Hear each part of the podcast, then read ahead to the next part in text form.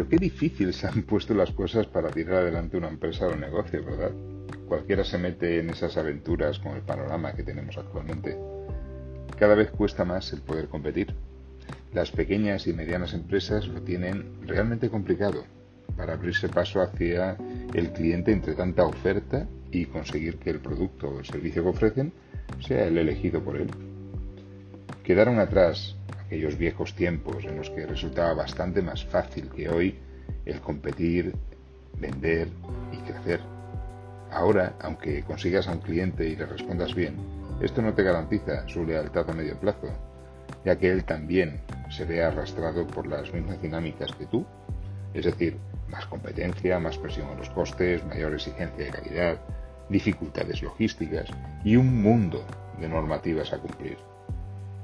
Son tantas cosas y tanta la ansiedad que el beneficio a corto plazo parece ser lo único que importa en la relación de negocio. Y esa relación de negocio entre cliente y proveedor tiende a ser cada vez más puramente transaccional, ya sea para el cliente exigiendo cada vez precios más bajos o para el proveedor, solo interesado en colocar su producto o servicio cuanto antes y como sea para tener un aumento constante de sus ventas por encima de cualquier otra consideración. ¿Qué es lo que estamos haciendo mal? ¿Es que no se entiende qué significa ser competitivo? ¿De verdad creemos que competir consiste en comprobar quién se acerca más al precipicio sacrificando los márgenes? La ventaja competitiva no se construye únicamente sobre el precio. Además, en esa dinámica siempre habrá un competidor que estará dispuesto a ir un poco más allá que tú. El único final de entrar en esa competición es tu desaparición como empresa.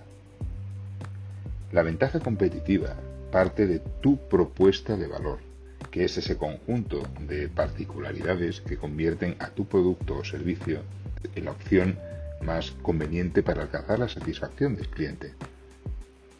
Ya puede ser tu negocio un restaurante, una fábrica de zapatos o una heladería.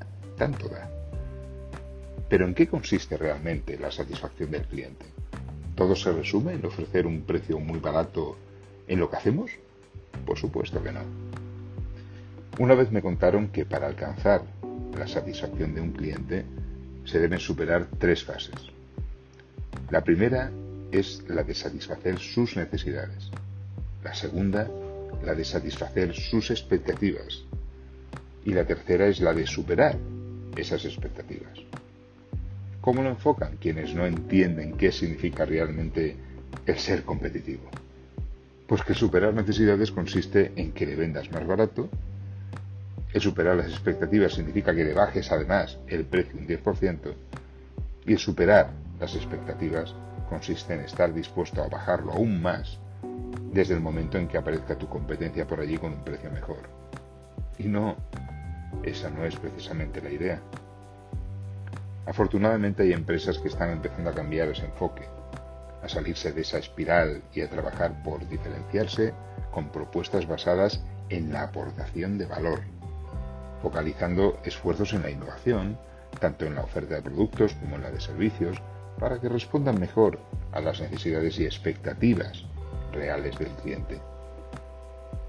Pero aun ofreciendo innovación y respuestas a esas necesidades, en este contexto basado en el beneficio a corto plazo, tampoco eso te va a garantizar la fidelidad del cliente. La razón principal de ello es que, por lo general, el factor diferenciador de cualquier producto o servicio, digamos innovador, dura unos meses, como mucho un año. Después empezarán a aparecer competidores como setas, que ofrecerán algo supuestamente igual o similar a lo que ofreces tú, pero cuyo argumento frente al cliente acabará siendo nuevamente el precio, ya que en general no ofrecerán nada significativamente diferente sobre lo que ya aportabas tú. Por lo tanto, ¿qué razón argumentará tu competencia al cliente en términos de aportación de valor? Pues lo más seguro que el precio.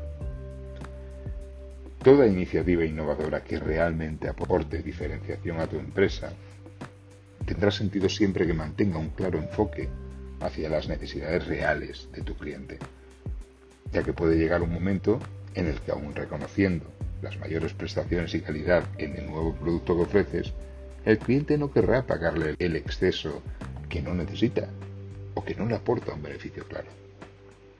Es decir, si ve cumplidas sobradamente sus expectativas utilizando o consumiendo un determinado producto o servicio, vas a tener que buscar algún beneficio adicional que pueda satisfacerle si no quieres que al final debas recurrir otra vez al precio.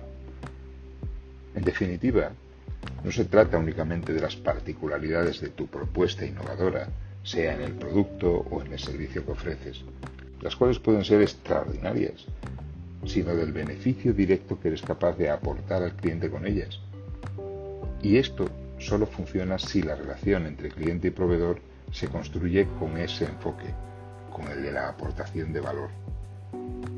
Si lo que hacemos por encima de todo en nuestra relación de negocio es el precio y dejamos lo demás supeditado a ello, nos estaremos alejando del objetivo de fidelizar al cliente.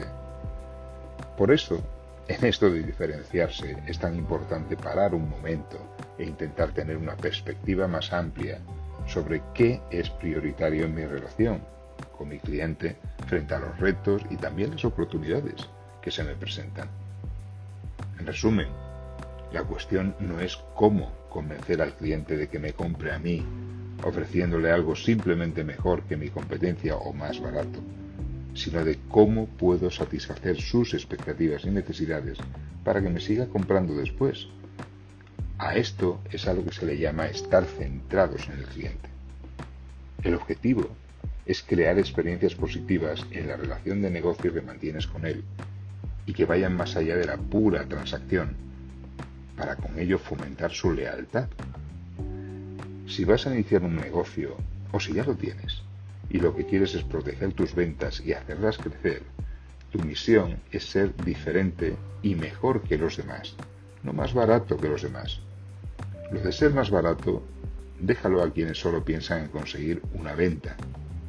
Tú estás aquí para conseguir un cliente. Te espero en el próximo audio. Hasta pronto.